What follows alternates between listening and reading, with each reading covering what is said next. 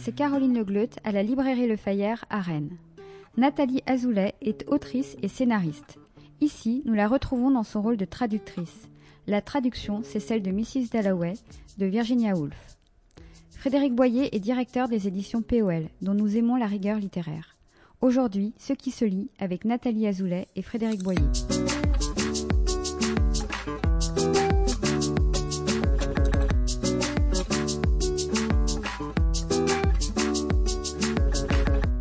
Et bienvenue dans Ce qui se lit, le podcast de la librairie Le Fayère à Rennes, réalisé par Arnaud Vasmer, des entretiens durant lesquels nous vous proposons d'entendre un auteur ou une autrice et la personne qui l'édite. Aujourd'hui avec l'histoire d'une femme qui, en sortant acheter des fleurs, puis en retrouvant chez elle un ancien soupirant, se met à, penser à son présent et à son passé, et à ceux, amis ou amours, qui appartiennent à ces deux temps. Une déambulation euh, londonienne qui est aussi une histoire de temps, comme l'est le livre dont nous allons parler, une histoire de choix de vie, se marier, et avec qui ou choisir de se porter euh, volontaire ou non pour se battre pendant la Première Guerre mondiale. Si cette histoire vous dit quelque chose, ce n'est pas tout à fait un hasard, parce que nous pouvons la découvrir grâce à votre nouvelle interprétation, Nathalie Azoulay. Bonjour. Bonjour. Vous êtes euh, l'autrice de plusieurs livres qui ont comme fil rouge euh, l'intime et pour certains d'entre eux la, la, création.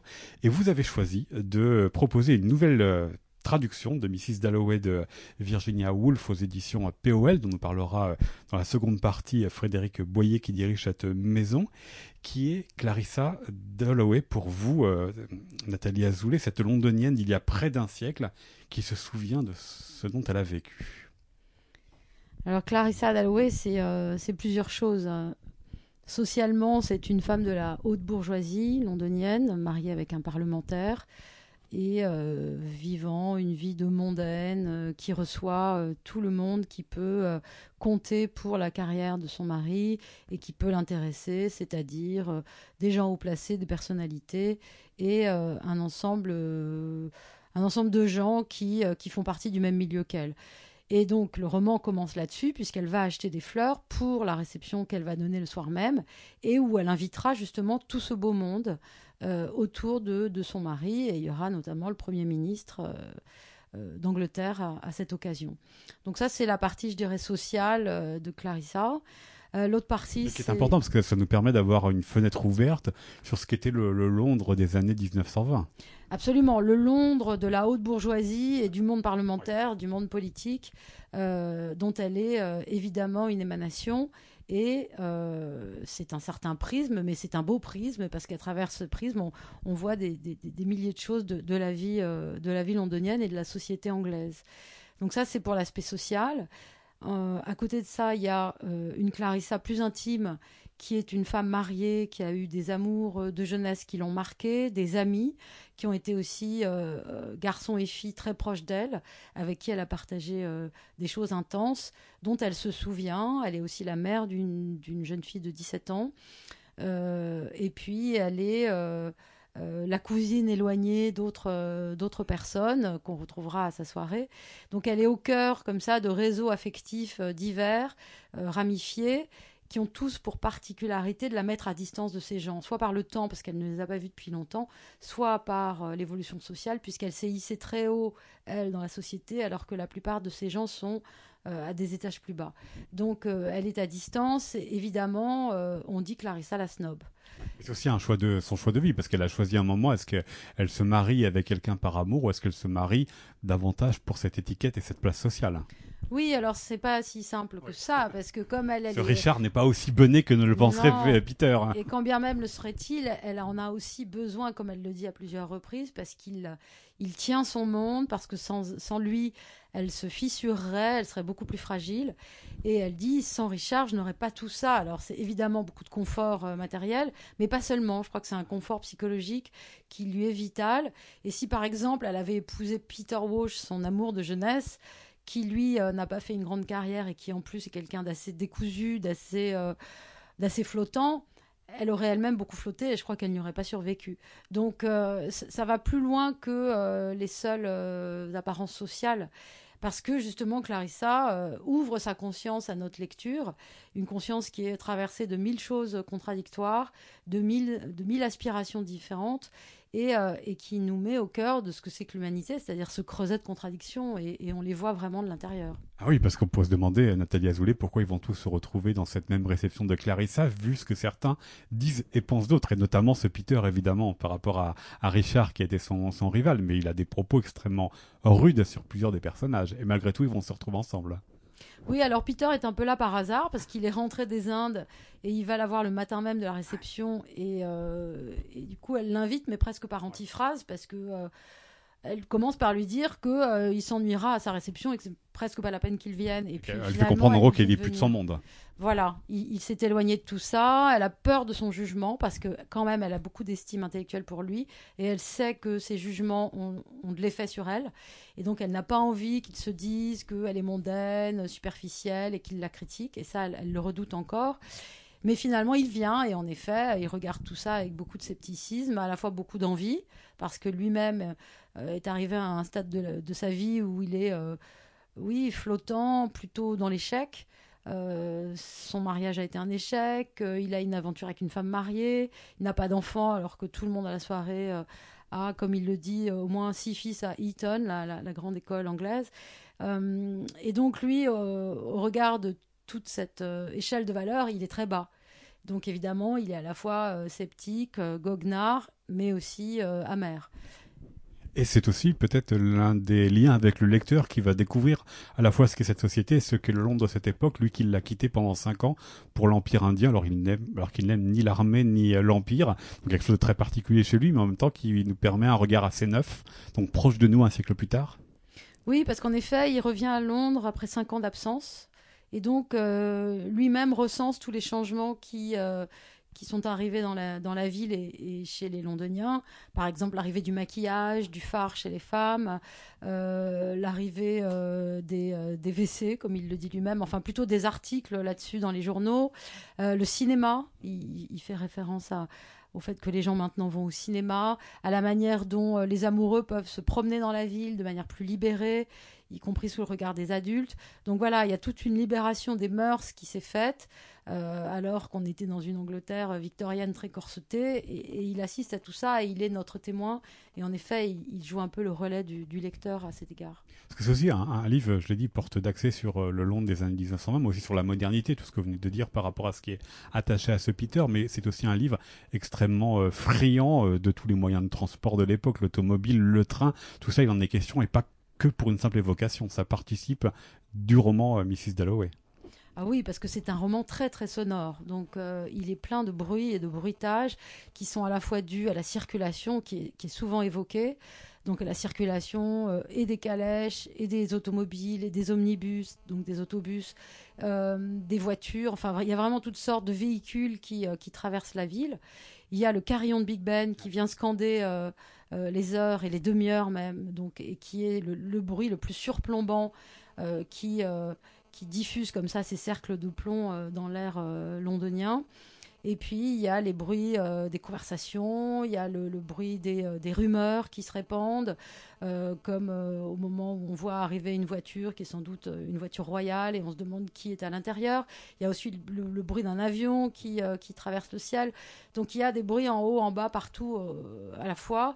Et ce qui fait que, que le, roman est, est, vraiment une cage une cage d'écho très puissante qui viennent euh, interférer avec les bruits intérieurs de la conscience et des conversations intérieures de Clarissa elle-même.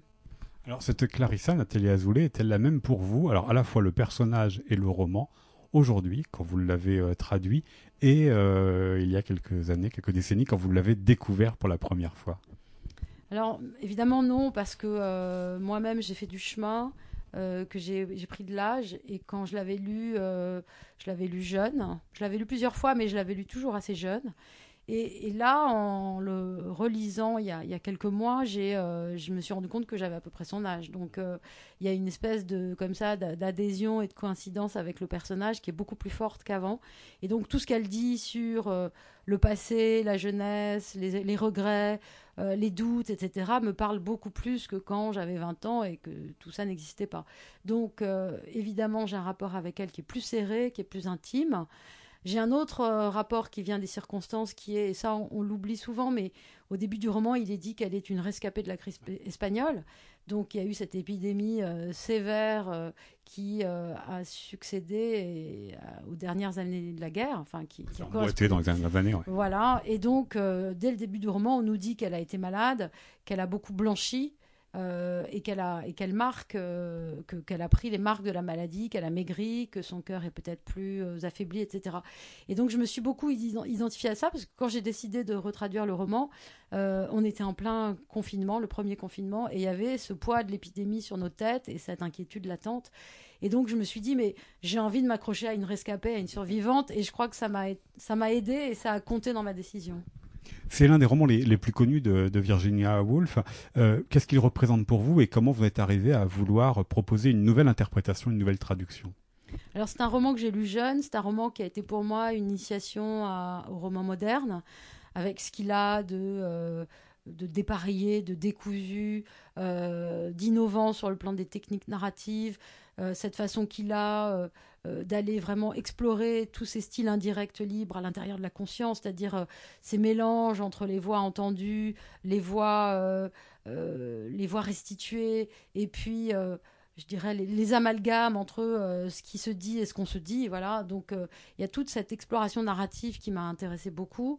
et puis il y a aussi le fait que c'est un c'est un roman poétique, c'est-à-dire qu'à la fois il y a une action, mais elle est assez mince. Hein. C'est quand même une femme qui pendant 24 heures va penser à la soirée qu'elle organise le soir et va donner cette soirée, mais à l'occasion de ça, va retraverser toutes ses années, toute sa jeunesse, euh, son mariage, ses amitiés, etc. Et pendant la soirée, va aussi se retirer de sa soirée pour avoir une espèce de regard comme ça, euh, un peu désabusé, mais aussi très vital sur ce que c'est que l'existence. Et, malgré tous euh, les doutes, euh, toutes les amertumes, tous les regrets, on est en présence d'une héroïne qui est quand même très très vivante, qui est contente d'avoir survécu à la maladie et qui a un rapport à l'instant présent, à la présence même dans la mondanité. Et c'est ça qui est merveilleux parce que on pourrait penser que la mondanité est une chose superficielle euh, dans le roman. Et en fait, non. Parce que Clarissa Dalloway a une manière de l'habiter, de l'investir et de la présenter aux autres qui font l'admiration de tout le monde, en fait. C'est-à-dire qu'elle incarne cette mondanité, mais comme une recréation d'existence à n'importe quelle occasion, une présence intense pour tout le monde. Et, c'est d'ailleurs ce que dit Peter Walsh. Il dit que même quand elle est archimondaine, c'est-à-dire quand elle l'énerve au plus haut point, il trouve qu'elle a, il l'admire éperdument parce qu'elle a un art de la mondanité que lui n'a pas. Donc, euh, pour toutes ces raisons-là, euh, j'ai pris conscience de ce que c'était Clarissa dans toutes ses facettes. Et je dois dire que la maturité, euh, la mienne, m'a aidé à, revoir le texte d'un autre œil. Et pour le traduire, je pense que j'ai utilisé toutes ces ressources. et j'ai eu envie donc de donner un écho peut-être plus musical, plus rythmé à tout ce bruitage sonore dont, je vous ai parlé. parce que les traductions qui, qui me qui préexistaient à la mienne, étaient des bonnes traductions, mais, euh, mais il me semblait qu'il manquait quelque chose de la frappe syllabique de, l'anglais et du bruit euh, euh, dans les phrases de Virginia Woolf. Et, moi, j'ai essayé de tendre l'oreille pour restituer cette frappe syllabique, cette rythmique, y compris en déplaçant des choses, mais, mais juste pour avoir vraiment le nombre de syllabes, pour avoir le, flux, le flux de la phrase, une ponctuation aussi que j'ai un peu modifiée pour qu'elle soit plus lisible. Vous le dites dans la, dans la préface qui, est, alors qui, pour moi, évidemment, est une mine d'or pour euh, les questions que je vais vous poser à Nathalie Azoulay. Mais euh, oui, effectivement, le, Virginia Woolf utilise énormément le point-virgule. Vous avez préféré des points et des virgules, mais les dissocier des paragraphes que vous avez parfois euh, réunis. C'est-à-dire qu'on voit bien qu'il y a eu dans l'intention que vous avez eue de, de, de casser, de, de, fragmenter le texte pour le reconstituer, pour retrouver ce qu'il y a dans le texte le, le souffle, la musique, l'énergie du texte originel. Bah, pour le transposer, disons, le mieux possible euh, aux yeux et aux oreilles françaises. Parce que, euh, évidemment, le rythme de la langue française n'est pas le même. Euh, le lecteur n'a pas les mêmes scansions intérieures que le lecteur anglais, forcément. je sais que j'ai beaucoup écouté, par exemple, le texte anglais lu à haute voix pour m'imprégner de ce phrasé qui est celui de de la classe bourgeoise anglaise de ces années-là. Donc euh, j'ai essayé d'avoir ça dans l'oreille. Mais évidemment, ce phrasé-là ne sonne pas de manière évidente pour une oreille ou un œil français. Donc euh, j'ai dû faire des ajustements. Et bon, mais c'était ça le, côté passionnant du travail, hein. c'était d'essayer de, trouver en français des équivalents, des analogies, des transpositions pour rendre hommage, mais de manière imparfaite et, sans doute évidemment éternellement perfectible à ce texte qui est grandiose du point de vue du rythme et de la musicalité. Quel était l'enjeu ou le défi principal, euh, Nathalie Azoulay, entre cette... Euh, il y a une double transposition finalement, de l'anglais au français, mais aussi de mes années 1920 aux années 2020. Euh, c'était quoi d'ailleurs le plus exotique ou l'enjeu le plus complexe dans cette transposition du temps ou de la langue? Alors je dirais que le plus difficile et donc le défi le plus grand, c'est quand même la transposition linguistique. C'est-à-dire faire de ce texte en français un poème, un poème voilà, rythmé, vif, euh, brisé comme elle le voulait, puisqu'elle voulait que il euh, il le il est le tempo d'une esquisse. Donc euh, voilà, j'ai essayé de faire ça du mieux que j'ai pu. Pour ce qui est de la transposition d'époque, alors là-dessus, j'ai pas fait énormément parce que j'ai été assez fidèle, c'est-à-dire qu'il y a déjà beaucoup de modernité dans le texte. Alors les hommes sandwich, on n'en voit plus beaucoup aujourd'hui. Des omnibus, on les appelle plus comme ça, mais j'ai quand même c'est ce que c'est quand on les voit sous, votre, sous vos mots. Voilà. Donc, par exemple, euh, l'avion, j'ai hésité à l'appeler un avion, j'aurais pu l'appeler un aéroplane, mais, mais en même temps, je voulais pas que ça ait l'air compassé. Donc, euh, je dois dire que ça n'a pas été la plus grande difficulté à la transposition de l'époque. Euh, ce qui était peut-être plus difficile, mais ça, bon, j'ai pas pu le faire. Enfin, je veux dire, le, roman m'y contraint et, j'ai respecté. C'est c'est de faire passer au, au lecteur français toute la toute la richesse londonienne typique de cette époque-là, le folklore autour des Altesses, euh, le folklore autour de la statuaire euh, anglaise, euh, londonienne, toutes ces statues qui sont évoquées dans sa promenade. Bon, si on ne connaît pas bien Londres, on ne les voit pas. alors que pour l'œil du lecteur anglais, c'est assez évident, il les connaît par cœur. Donc voilà, c'est des équivalents de la Tour Eiffel ou de la place de la, de, la Concorde, ou je sais pas quoi. Donc ça, évidemment, je ne peux pas faire des miracles, mais c'est aussi un roman. un roman, voilà, c'est ça. Voilà. Ben, heureusement, Londres n'est pas si loin et, les Français connaissent assez bien Londres en général. Absolument, même si Big Ben ne sonne plus euh, actuellement, le livre mm. fait que ça résonne très régulièrement, parce que ça vient euh, rythmer hein, et puis scander tout, euh, tout le récit. Mais est-ce que vous serez d'accord sur la manière dont vous avez eu, enfin, le sentiment que vous avez eu besoin de proposer votre traduction. Est-ce que vous serez d'accord avec quelqu'un comme André Markovitch qui traduit Dostoïevski et qui, à la fin de son texte Les Joueurs, euh, a écrit un petit texte en disant la durée de vie d'une traduction, en gros, c'est une trentaine d'années. C'est ça aussi que le constat que vous avez fait par rapport aux précédentes traductions françaises qu'elles avaient passé alors c'est étrange parce que euh, en effet j'ai découvert qu'on disait beaucoup ça des traductions. J'ai évidemment euh, eu des conversations avec des traducteurs professionnels à, ce sujet. Et donc c'est vrai que c'est une information qui circule, qu'elles ont 20 ans, 30 ans et qu'il euh, faut passer à des nouvelles traductions. Alors c'est toujours très bizarre parce que le texte, lui, d'origine, ne, bouge pas. Mais le rendu, en fait, c'est comme une heure va interpréter. En fait, le rendu, lui, peut bouger en fonction de l'oreille qui, euh, qui l'entend et, et, de l'époque dans laquelle il s'insère. Donc, J'imagine que euh, qu'il y a du vrai. Alors, j'ai pas euh, pas derrière moi 30 traductions, donc j'ai beaucoup moins de métier qu'André Markovitch, mais euh, je, constate en tout cas que la traduction qui me précède a 30 ans elle aussi. Ah, drôle de drôle de hasard effectivement. Oui, vous l'avez dit, vous n'avez pas 30 ans de traduction derrière vous, mais c'était quand vous avez proposé ce texte, c'était une évidence à POL ou est-ce que vous avez voulu un peu garder ça juste pour vous au début? On vous connaît d'abord quand même comme écrivaine. Oui, mais j'étais dans une période, euh, bah, dans ce confinement, où on était tous un peu médusés, un peu sidérés, donc je n'arrivais pas à écrire. Euh, donc je lisais, euh, et, en lisant, et en lisant en particulier Mrs. Dalloway, je me suis dit que ce serait une manière pour moi d'habiter cette période dans l'écriture, mais qui ne serait pas une écriture qui viendrait de moi à 100%. Donc, je crois que ça a vraiment correspondu aux circonstances.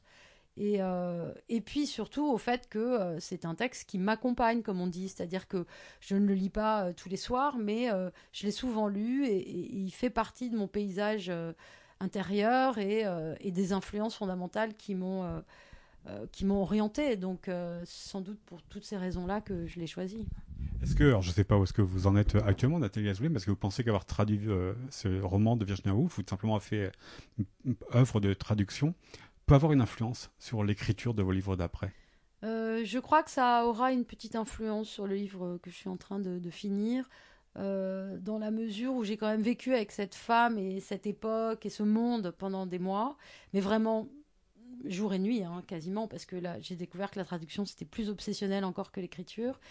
Donc, euh, je pense qu'il y aura une trace de ça.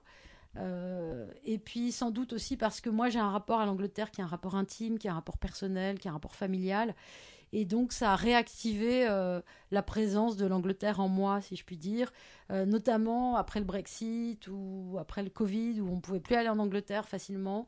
Et, ça m'a rapproché de ce pays d'une manière voilà, très, euh, très profonde.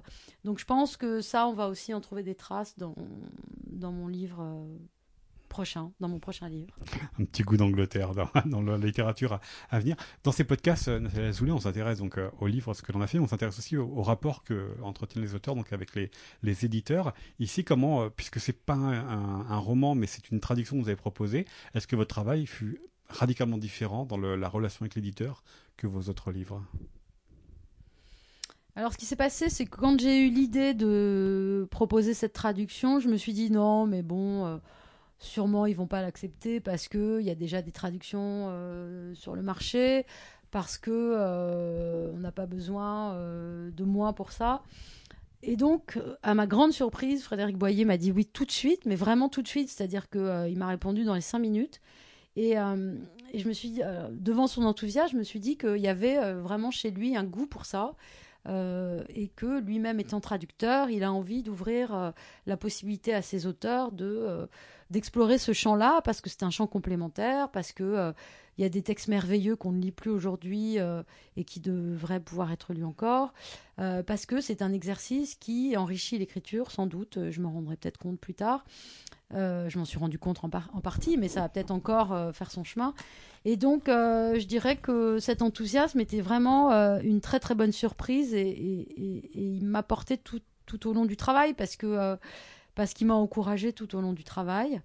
Et pour le reste, non, je dirais que la relation, elle est à peu près similaire à celle qu'on a quand il s'agit On travaille sur les mêmes choses, sur oui, alors forcément non, parce que euh, parce qu'on parle de d'options différentes, parce que euh, on se réfère à des choses qui existent, euh, parce que chacun a sa vision du texte. Donc c'est un texte qui n'appartient ni à l'un ni à l'autre, mais à tout le monde. Donc ça change un petit peu, mais fondamentalement, ce qui compte, c'est la confiance, les conseils et, et l'enthousiasme. Et ça, et ça, c'était présent que ce, que ce soit euh, publié chez POL, que vous le présentiez à, POL, donc dirigé par euh, Frédéric Boyer, c'était aussi une évidence ou pas? Parce que certes, il y a des textes anciens qui sont parus chez POL, mais c'est plutôt une maison euh, habituée de la littérature contemporaine. Oui, mais il y a quelques auteurs chez POL qui traduisent. Donc il y a des traductions qui se font du grec, de l'anglais, de l'américain. donc y a, c'est un petit volet de la maison, hein, mais mais comme Frédéric Boyer aime la traduction, je pense que c'est peut-être un, volet qui va, qui va s'étendre, je ne sais pas. Puis comme il a dirigé la Bible, il sait ce que c'est de traduire des textes qui ont déjà été traduits plusieurs fois. Absolument. voilà, bah, votre euh, proposition, votre interprétation euh, de Mrs. Dalloway de Virginia Woolf est donc à, découvrir aux éditions POL dont nous parlera euh, Frédéric Boyer en format poche. Hein. c'est aussi un livre qui détonne par rapport à l'habituelle couverture blanche peut-être un mot sur euh, l'objet, l'objet livre qui est quand même euh, assez euh, étonnant. Moi, quand j'ai reçu, c'est bien POL ce livre-là? Oui, vous faites bien de le dire parce que d'abord c'est un semi-poche, c'est-à-dire c'est un peu plus grand qu'un poche normal, ce qui permet d'avoir un livre qui se pose sur les tables avec les autres traductions de Mrs. Dalloway qui existent en folio, etc. Donc il y a ça. mais contrairement aux poches, il y a une qualité d'impression et de papier et de typographie qui est proche de, des éditions euh, courantes de la On maison. trouve le, le papier qu'on aime bien caresser. C'est très agréable parce que euh, parce que c'est une meilleure qualité de lecture que dans un poche. Et puis euh, l'autre chose particulière à cette édition, c'est que pour la couverture, on est allé chercher la couverture originale du texte de Virginia Woolf quand il est paru en 1925. Et donc ce dessin qui est difficilement lisible, on voit un bouquet de fleurs, on imagine un rideau de théâtre peut-être. Euh, avec des, des, des, fenêtres dans le fond. Enfin, on ne sait pas très bien. En tout cas, c'est un dessin de Vanessa Bell, qui était la sœur de Virginia Woolf, et qui l'a fait euh, vraiment pour euh, l'édition, la première édition du, du roman. Donc, c'était un hommage à, à, cette première édition et un lien qu'on qu'on tissait dans, dans le temps grâce à cette couverture. voilà, comment faire moderne, récent avec du matériau qui existe déjà. Merci beaucoup, Nathalie Azoulay. Merci à vous.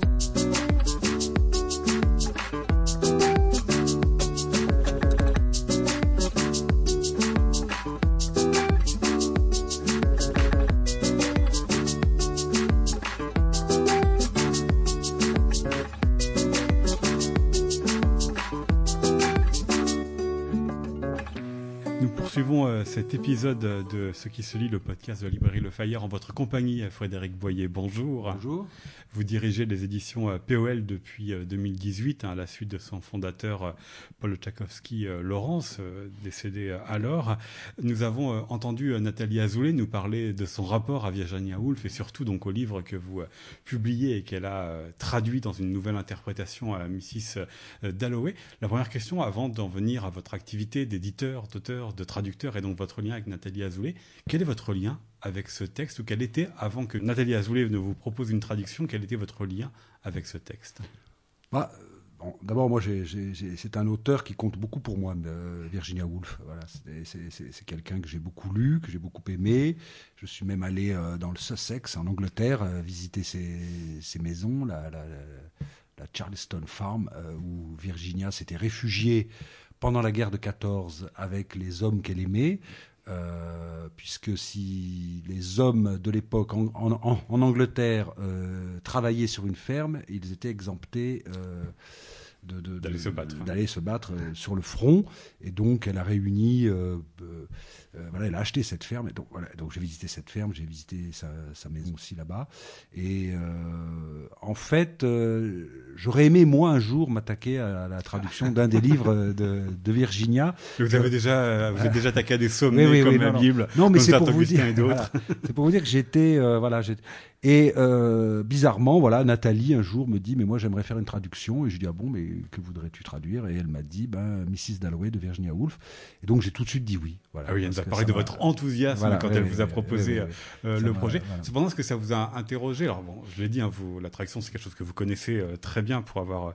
Euh, vous êtes attaqué à, des monstres mm. que sont la Bible, Saint-Augustin ou Shakespeare encore. Mais est-ce que vous êtes interrogé sur en quoi les précédentes traductions n'étaient plus d'époque et qu'il était temps d'en proposer une nouvelle? Oui, alors bon, alors d'abord, il faut être, mais je crois que Nathalie l'aura dit, il existe déjà de bonnes traductions contemporaine de Mrs. Dalloway. Hein, euh, mais en fait, quand on, quand on se pose la question d'une nouvelle traduction, euh, en tout cas dans, dans cette perspective-là, pour la maison POL et, et, et, selon moi, ce qui est intéressant, c'est qu'un auteur contemporain ait envie de se confronter un texte, bon, qui est un des chefs-d'œuvre de la littérature moderne. Hein. Euh, et euh, moi, c'est ça qui m'a tout de suite intéressé, voilà, que, euh, que Nathalie Azoulay ait envie de, de, de se confronter à l'écriture d'une traduction.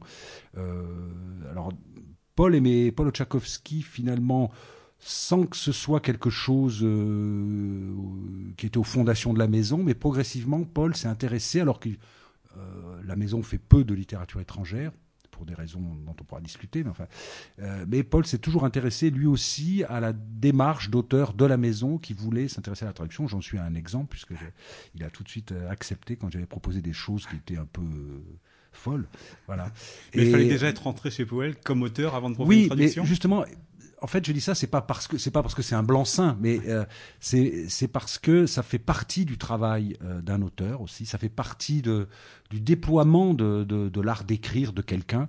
Et euh, donc c'est dans ce sens-là qu'on publie ici, en tout cas dans, dans cette maison, des traductions. C'est pas pour c'est pas pour remplacer les autres les, les, traductions précédentes, c'est pas pour faire mieux, mais c'est pour montrer combien il est important dans la dans la, dans la, comment dire, même dans la transmission culturelle euh, en quelque sorte, et même dans la, dans la, dans, dans, le travail profond euh, euh, d'un auteur, combien il est important parfois qu'un auteur se confronte à, un travail de traduction, voilà. Et, là, alors, bon, moi, évidemment j'aime beaucoup le travail et l'œuvre de, de, Nathalie Azoulay, et je me suis dit, c'est voilà, une formidable idée que un écrivain comme elle, comme comme Nathalie, s'attaque à Mrs. Dalloway. Parce que ça lui ressemblait, parce que selon vous, il y avait des correspondances ou que ça allait euh, enrichir sa littérature d'après? Alors, en tout cas, je pense que de toute façon, ça, a un écho, ça a une influence. Voilà. parce que dans ce sens-là, le travail de traduction, c'est précisément, c'est précisément faire confronter sa propre, sa propre langue d'écrivain à la langue d'un autre. Voilà. Euh, même avant l'histoire euh, des, différentes langues, anglais-français, passage de, l'anglo-français, mais c'est d'abord deux langues d'écrivains qui se confrontent, euh, qui essaient de s'entendre et qui essaient de trouver des, des points de, à la fois d'accord, parfois de désaccord, parce que c'est difficile aussi de, de, Et voilà. Et moi, c'est ce qui me plaît, et c'est souvent pas faire de, généralité, mais ça donne souvent des traductions passionnantes. Hein. Euh, voilà, je pense que, puisque vous parliez de Shakespeare, je pense qu'une des plus grandes traductions des sonnets de Shakespeare, euh, euh, c'est celle de Pierre-Jean Jouve, par, exemple. voilà, mais on pourrait citer comme ça. Quand, un auteur, quand un auteur se confronte comme ça au travail de traduction d'un d'une littérature autre, voilà, c'est toujours passionnant. Alors, euh, elle nous a donc vous étiez très enthousiaste quand euh, elle vous a proposé euh, le projet, mais la question que je vais poser, que j'aimerais vous poser aussi, c'est est-ce que vous avez travaillé de la même manière avec elle en tant que traductrice, vous qui êtes éditeur et qui connaissez bien cela, que si jamais vous que lorsqu'elle vous propose plus exactement un nouveau texte d'elle-même, est-ce que pour vous votre travail d'éditeur est le même dans ce cas-là? Alors, bon, il est le même de façon générale, puisque bon, on accompagne l'auteur euh, dans son travail, euh, on, lit avec lui euh, son, texte, donc là c'est une traduction, voilà, et on peut, on peut en débattre. Mais c'est quand même différent, puisque on se pose des questions, on se pose les questions de la traduction, voilà. Et donc, alors il se trouve que je lis un peu l'anglais, donc j'ai pu aussi accompagner, et j'ai pu voir tout de suite euh, c'est ça qui est, pas sûr. J'ai pu voir tout de suite ce que Nathalie cherchait à faire, euh, en, traduisant, notamment. Alors, euh, je trouve qu'elle a essayé de donner un rythme. elle, a, elle a essayé d'inventer dans sa propre langue à elle, en français, un rythme qui est en écho avec le rythme faut le dire, est quasiment inimitable de la phrase de, de, Woolf. Et, ça, c'est vraiment intéressant. Alors, on discute de ça, et elle-même me posait des questions, m'envoyait des, des, propositions, et donc c'est un échange qui est très, qui est très passionnant. Hein. Avec des modifications qu'elle a pu faire dans la charpente du, texte, hein, qu'elle explique dans, la préface, les points-virgules qu'elle remplace par des points ou des virgules, des paragraphes qu'elle peut réunir. Et puis elle nous disait aussi euh, dans, son entretien euh, qu'elle s'était beaucoup attachée à reproduire les sons qui sont extrêmement présents dans Mrs. Dalloway dans sa traduction. Ce sont des choix qui vous ont surpris, étonné, au contraire, qui vous trouvez, euh, que vous avez tout de suite trouvé pertinent et séduisant parce que c'est quand même ah, transformer le texte. Non, hein. j'ai trouvé effectivement, j'ai trouvé, non, mais j'ai trouvé justement que c'était euh, que c'était une vraie démarche personnelle, originale, et justement qui allait au-delà simplement de la traduction au sens euh, strict, euh, mot à mot. Bon, mais on, va toujours au-delà de la traduction mot à mot, de toute façon. Mais enfin, elle a effectivement, elle a réfléchi à l'assonance du texte, elle a réfléchi à la structure du texte, elle a réfléchi même à la structure de la de la phrase et même au, au, rythme, enfin à la frappe de la phrase. Que, et c'est vrai que traduire, parfois, c'est aussi se poser des questions de ponctuation. C'est pas que des questions de mots, c'est pas que c'est des questions de syntaxe, de mots, mais c'est aussi, ça peut être des questions de ponctuation, ça peut être des questions d'organisation du texte sur l'espace de la page. Euh, les coupures, les, les, blancs aussi sont différents d'une langue à l'autre, en tout cas d'une langue écrite à l'autre. Voilà.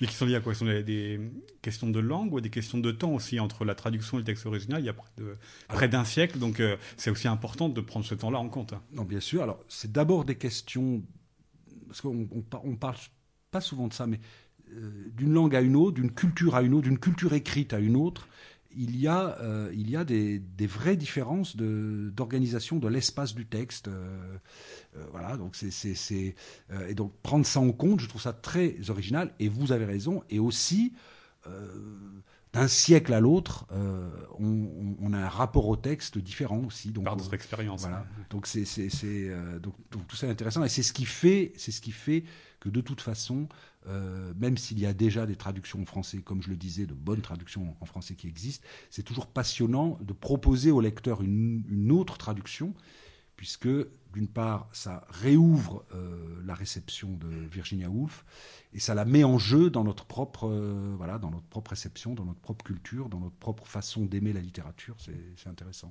Oui, parce que il y a des traductions qui, ça, c'est toujours compliqué à, à, bien comprendre, mais il y a des traductions qui, qui passe pas forcément bien le temps. Une durée de vie, c'est 20 ans, 30 euh, ans. Là, elle arrivait aussi au bon moment. Elle s'était rendue compte euh, que bah, la précédente traduction, elle avait 30 ans, donc il était temps d'en proposer une autre. Comment est-ce que vous voulez l'expliquer, cela, euh, Frédéric Boyer, que il faut revenir à la, traduction pour l'actualiser sans dénaturer le texte? Oui, on dit souvent, et c'était quelque chose que disait le philosophe allemand Walter Benjamin, hein, il disait un grand texte euh, s'agrandit, euh, s'amplifie de ses traductions.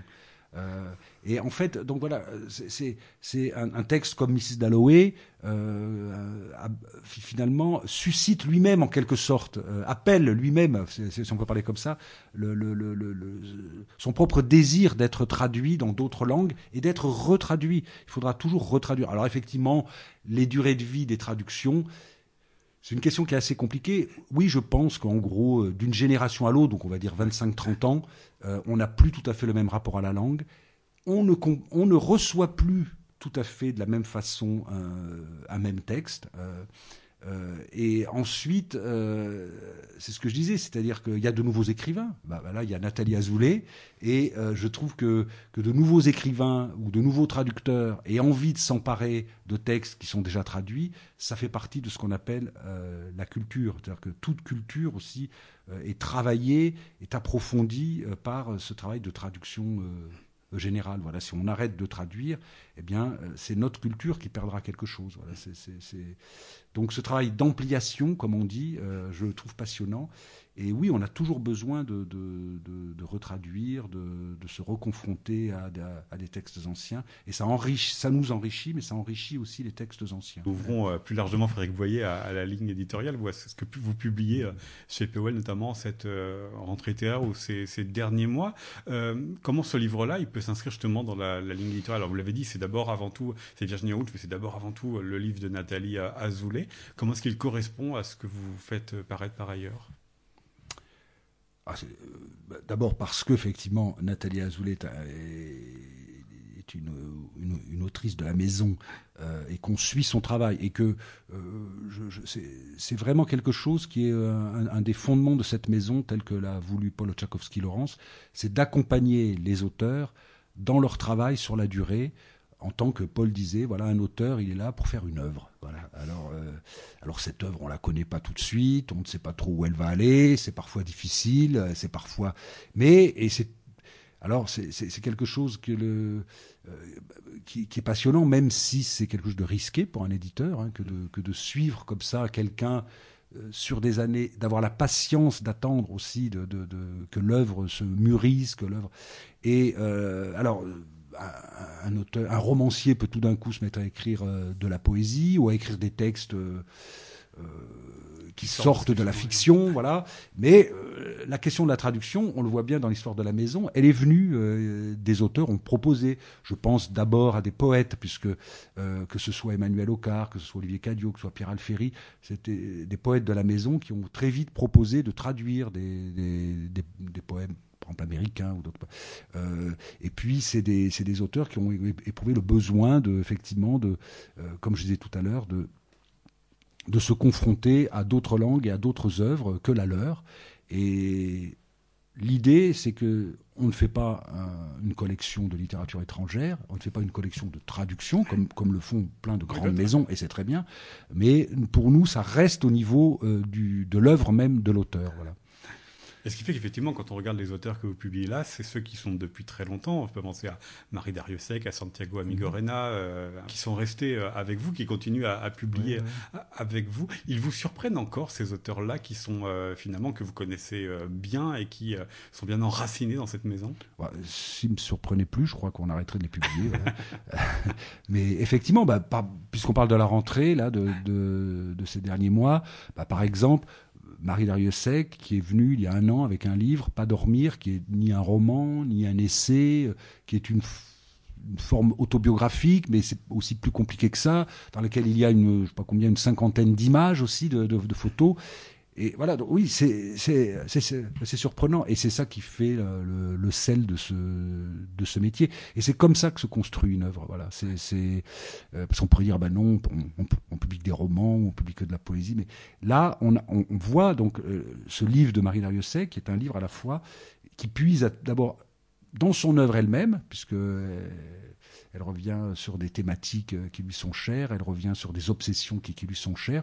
En même temps, elle, fait un pas autobiographique qu'elle avait déjà fait un peu avec le bébé, mais là, elle va encore plus loin, puisqu'il s'agit de, la place de l'insomnie dans son existence.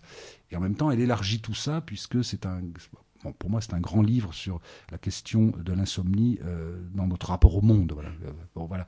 Donc, c'est un exemple où, si on prend Santiago Amigorena, c'est quelqu'un qui, alors, qui, qui, qui, a la vision d'une œuvre. Alors, on trouve ça euh, parfois grandiloquent, parfois excessif, mais moi, je trouve ça merveilleux et assez bouleversant de voir quelqu'un qui, systématiquement, des années, depuis des années, rêve et construit patiemment une œuvre autobiographique très importante avec des petits, euh, avec des petites excursions un peu euh, euh, dans le temps, puisque par exemple il y a deux ans, Santiago sortait le ghetto intérieur, donc était, c'est pas proprement autobiographique puisque c'est le récit d'un arrière-grand-père, mais mais cette heure, mais on comprend que ce que ce récit-là s'intègre quand même dans la construction de son projet autobiographique. Voilà, donc c'est voilà, ça c'est des c'est des c'est des exemples pour, montrer quel est en tout cas le, je dirais presque le, feu de cette maison voilà c'est c'est euh, d'accompagner ce mouvement là d'une œuvre dans toute son originalité et parfois même souvent d'ailleurs d'accompagner les auteurs dans les risques qu'ils prennent voilà, donc euh, de quoi euh, rentrer encore un peu plus dans, dans ses œuvres. Et euh, d'ici là, on peut évidemment lire, et je le recommande, Mrs. Dalloway de Virginia Woolf, traduit par Nathalie Azoulay, que vous éditez aux éditions POL Frédéric Boyer. Merci beaucoup à vous. Merci. C'était un podcast réalisé par Arnaud Vasmer pour la librairie Le Fayère à Rennes.